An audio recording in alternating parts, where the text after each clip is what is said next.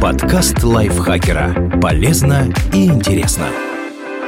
Всем привет! Вы слушаете подкаст лайфхакера. Короткие лекции о продуктивности, мотивации, отношениях, здоровье, обо всем, что делает вашу жизнь легче и проще. Меня зовут Михаил Вольных, и сегодня я расскажу, почему вам часто не хватает времени и сил на самое важное и что с этим делать.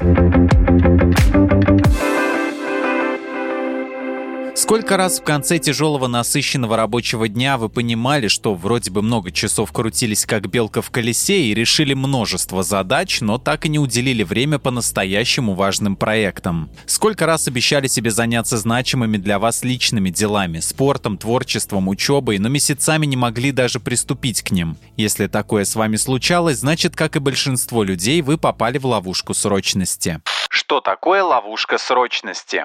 Исследование, которое провели в бизнес-школе университета Джона Хопкинса, показало, что чаще всего мы отказываемся от интересных и важных задач в пользу срочных и буквально предрасположены откладывать значимые проекты на потом, прежде всего принимаясь за те, которые, как нам кажется, нужно сделать вот прямо сейчас. Это и называется ловушкой срочности. Она приводит нас к стрессу, эмоциональному истощению и, как ни странно, потере денег. Исследователи выяснили, что мы склонны хвататься за дело, которое кажется более срочным, срочным, даже если платят за него меньше, чем за задачу с более мягким дедлайном. Так происходит по нескольким причинам. Почему мы попадаем в ловушку срочности?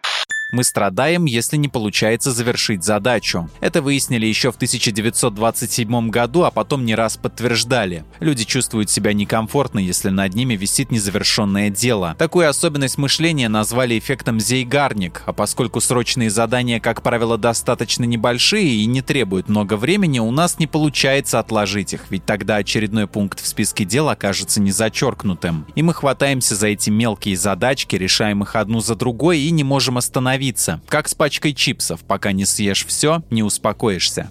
Мы застреваем в туннеле и не видим ничего вокруг. То есть оказываемся так перегружены краткосрочными делами, что буквально не можем выдохнуть, посмотреть на свое расписание со стороны и оценить, что действительно важно, а что нет. Такую ситуацию можно сравнить с туннельным зрением. Мы видим не полную картину, а только фрагмент, который находится в центре нашего внимания прямо сейчас мы не можем правильно организовать рабочий день. Если процессы не отлажены по вашей вине или по вине руководства, рутинные задачи начинают буквально пожирать время и силы. Скажем, вы поленились создать шаблоны для документов и писем, и каждый раз тратите на работу с документацией или входящей почтой много драгоценных часов. Или ваш проектный менеджер не договорился с клиентом, чтобы тот сразу внес все правки, и вам приходится бесчетное количество раз отвлекаться на новые замечания.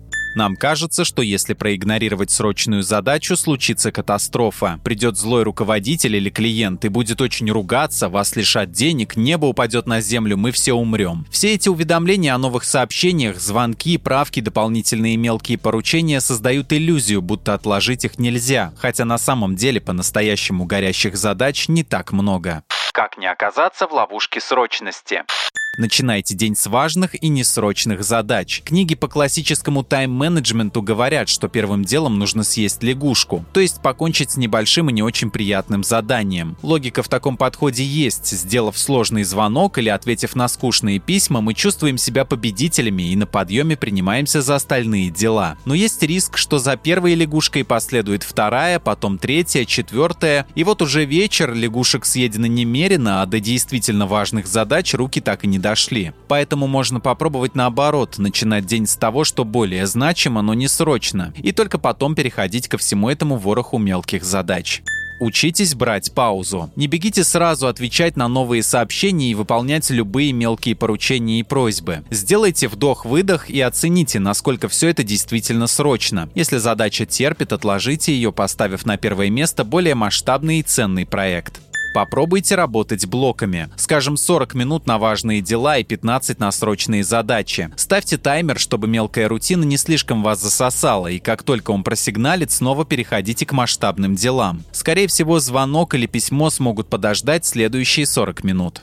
Совмещайте дела. Многие мелочи можно выполнить, пока вы едете в метро, стоите в очереди на почте, ждете ребенка с урока рисования. Заняться в такие моменты диссертацией, книгой, отчетом или планом вряд ли получится, а вот быстро ответить на сообщение, заполнить какие-нибудь формы, внести мелкие правки – вполне. Помните, что срочные задачи никогда не закончатся. Очень большая ошибка думать, что вот сейчас вы быстренько разгребете всю эту рутину, запишитесь к врачу, ответите на письма, закажете ребенку новые кроссовки, заполните табель и тогда-то с легким сердцем займетесь важными рабочими и личными проектами. Обновите портфолио и резюме, прочитайте книгу на иностранном языке, поищите информацию для исследования. Увы, так не будет. Мелкие дела продолжат валиться на вас, пока вы не возьмете их под контроль.